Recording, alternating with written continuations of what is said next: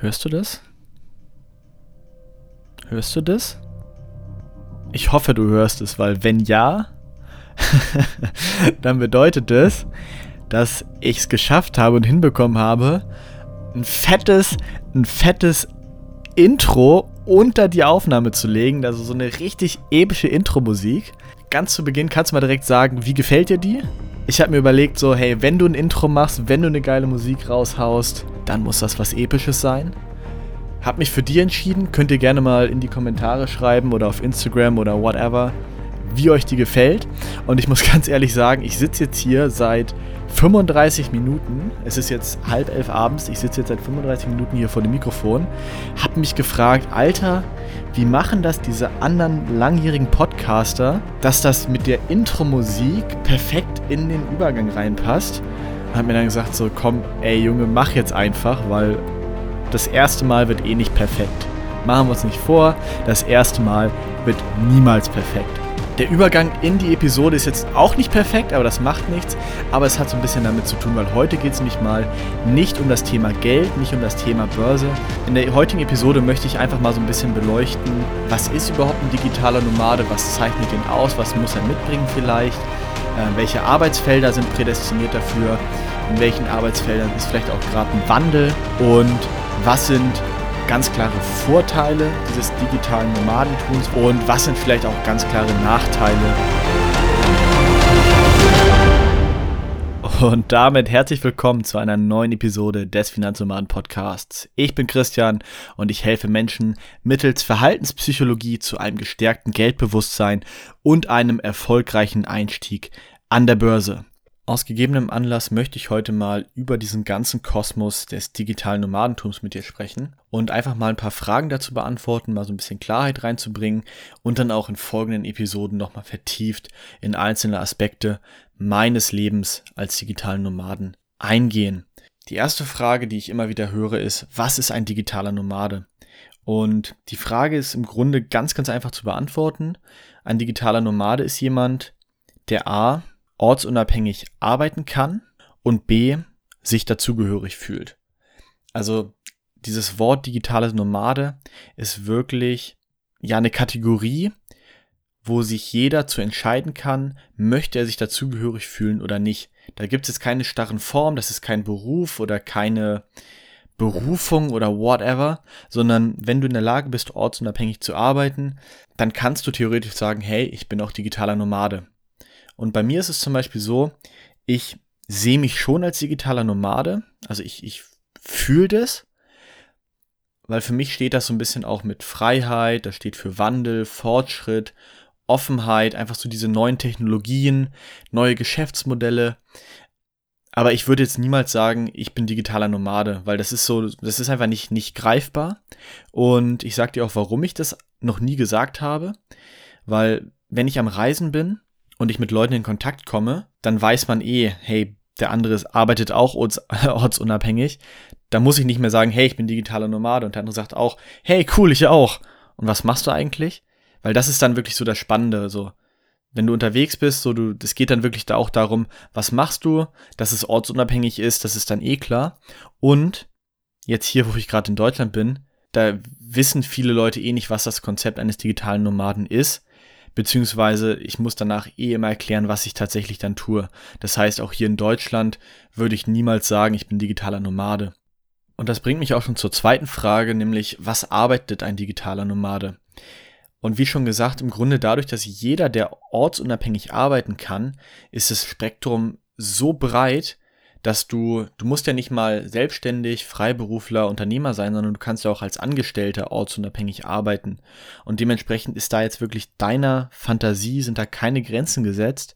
Also jeden Beruf, wo du nicht eins zu eins wirklich mit Menschen physisch in Kontakt sein musst, ist eine theoretische Chance, dass du den auch ortsunabhängig und dementsprechend auch als digitaler Nomade ausführen kannst. Also jetzt mir fällt jetzt zum Beispiel gerade ein, Masseur, wird aktuell noch schwer, Physiotherapeut wird schwer, die Pflegeberufe sind aktuell noch nicht möglich, aber ansonsten auf der anderen Seite des Spektrums vom Copywriter, vom Virtual Assistant, vom Online-Marketer, vom Projektmanager, so wie ich das eben mache, das ist alles wirklich möglich und inzwischen auch sehr, sehr einfach möglich, remote, also ortsunabhängig abzuwickeln. Ich habe jetzt auch gelesen, vor kurzem hat äh, Twitter auch bekannt gegeben, dass sie alle Mitarbeiter, die jetzt im Homeoffice sind, den freistellen, auch nach Corona, weiterhin im Homeoffice zu arbeiten. Das heißt, der Trend geht da wirklich hin.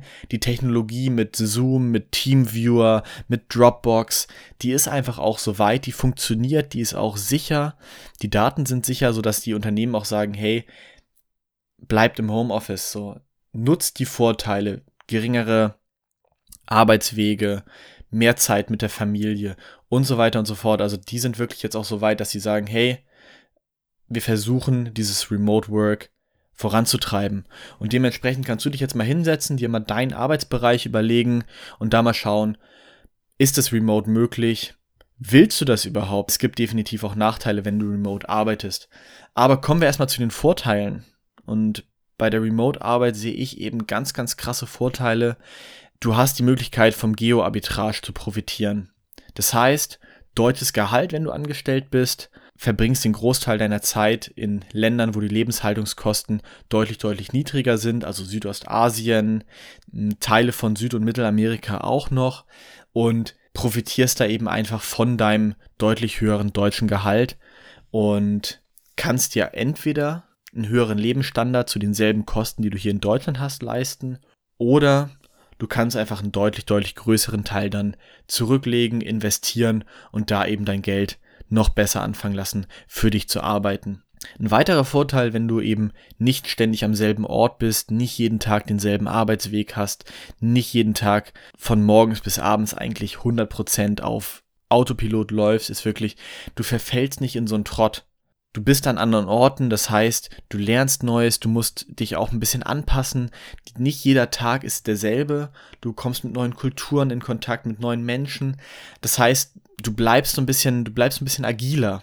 Ja, du musst dich auf neue Sachen einstellen und das führt eben auch dazu, dass du vielleicht auch länger jung bleibst, weil du eben nicht in diesen Trott fällst und jeden Tag 40 Jahre lang wirklich dasselbe machst. Ein anderer Vorteil ist natürlich, du kannst dir das Wetter selber aussuchen. Das heißt, du musst schauen, bist du eher ein Typ, der Bock auf 30 Grad tropische Bedingungen hat, zack, ab nach Thailand. Hast du eher Bock auf geile, kalte Winter, schön mit Sonne, aber auch viel, viel Schnee, dann geht's für dich vielleicht eher nach Skandinavien.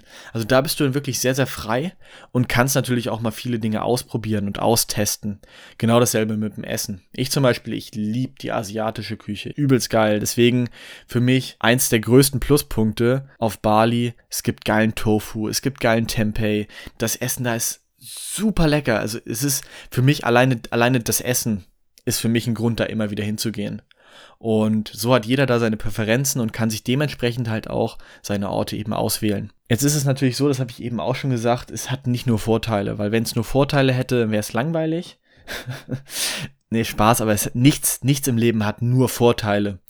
Und digitaler Nomade zu sein, hat eben auch gewisse Bedingungen, die du dir überlegen musst, ob du die erfüllen willst. Und diese Bedingungen sind eben Nachteile.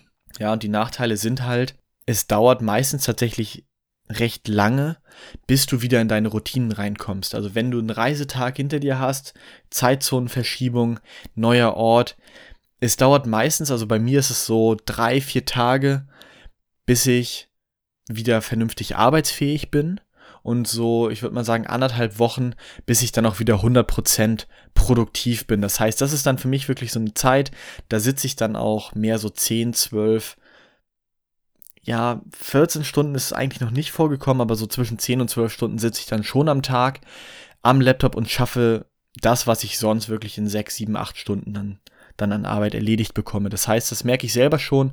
Deswegen bin ich auch eben ein Fan davon, verhältnismäßig lange in einem, immer an einem Ort zu sein. Und der zweite Nachteil, und das ist jetzt wirklich vielleicht ein, ähm, ja, ein Dealbreaker, dieses Klischee, dass die Leute wirklich mit dem Laptop am Strand liegen, von da aus arbeiten, so in der Hängematte die Kokosnuss schlürfen, ist ein Klischee tatsächlich. Viele Leute sind am Pool, weil, da hat man WLAN. Nein, auch Spaß beiseite. Also nur weil die Leute eben ortsunabhängig arbeiten, heißt das natürlich nicht, dass sie weniger arbeiten als sonst.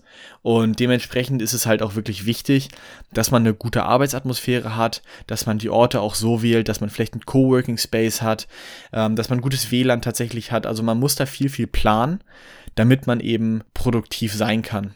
Wenn man das nicht vernünftig plant, dann hat man eben viel Ablenkung und man ist tatsächlich viel am Laptop und arbeitet lange und nicht so produktiv, nicht so effektiv, wie man eben sein könnte. Ein weiterer Nachteil ist natürlich, dadurch, dass man ständig am Reisen ist, neben den Flugreisen, die man macht, auch das Gepäck, was man mitnehmen muss. Und da muss man sich dann natürlich einschränken. Ich bin jetzt nicht so der Backpacker, also ich bin ganz ehrlich, ich reise immer mit einem großen Koffer, wo ich dann meinen ganzen Kram reinschmeiße und dann entspannt eben an einen Ort gehe und da dann ein, zwei, drei Monate auch am Stück bleibe. Dementsprechend ist es für mich jetzt überhaupt kein Problem, mich da einzuschränken. Aber es ist natürlich eine krasse Umstellung von, ich habe eine eigene Wohnung zu, ich will jetzt digitaler Nomade werden. Das muss man sich eben auch im Vorfeld bewusst werden, dass man sich einschränkt. Man muss damit klarkommen, dass man vielleicht nur drei, vier T-Shirts dabei hat, drei, vier kurze Hosen, maximal ein, zwei, eher ein Pullover, eine lange Hose. Also die Outfitwahl ist tatsächlich dann ein bisschen langweiliger. So, das muss man alles wissen wenn man eben sich überlegt, ortsunabhängig zu arbeiten, diese Freiheit, diese neuen Kulturen und so weiter mal auszuprobieren, zu testen, wie kommt man selber damit klar, dann müssen einem eben diese Nachteile auch bewusst sein. Genau aus dem Grund habe ich ja auch letztes Jahr das Ganze erstmal angetestet, habe es für gut befunden und habe jetzt gesagt, jetzt gehe ich all in. Und so würde ich euch das auch empfehlen, dass ihr euch vielleicht zwei, drei Orte aussucht, wo ihr so drei, vier Monate am Stück mal hinreist, das Ganze mal testet. Wie fühlt sich für euch an, nicht nah bei eurer Familie zu sein, nicht bei euren normalen Freunden zu sein? Wie fühlt es sich an, an fremden Orten einfach zu sein, euch da neu zurechtzufinden und aus einem Koffer zu leben. Das sind so einfach mal die Punkte.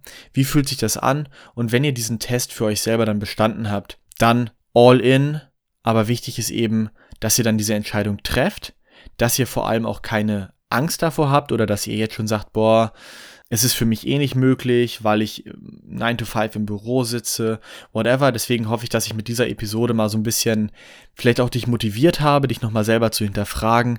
Will ich ortsunabhängig arbeiten? Und wenn ja, wie kann ich das für mich selber angehen? Wie das Ganze bei mir aussieht, wonach ich meine Reiseorte auswähle, was für Tipps und Tricks ich da vielleicht noch für dich habe. Das erfahrt ihr alles dann in den folgenden Episoden, die sich um das Thema drehen. Momentan ist eben nicht ganz so viel Action, was das angeht, was wirklich das tatsächliche Reisen angeht. Ich bin momentan mehr am Projektarbeit machen, wirklich am Aufbauen, am Konzepte schreiben und so weiter und so fort.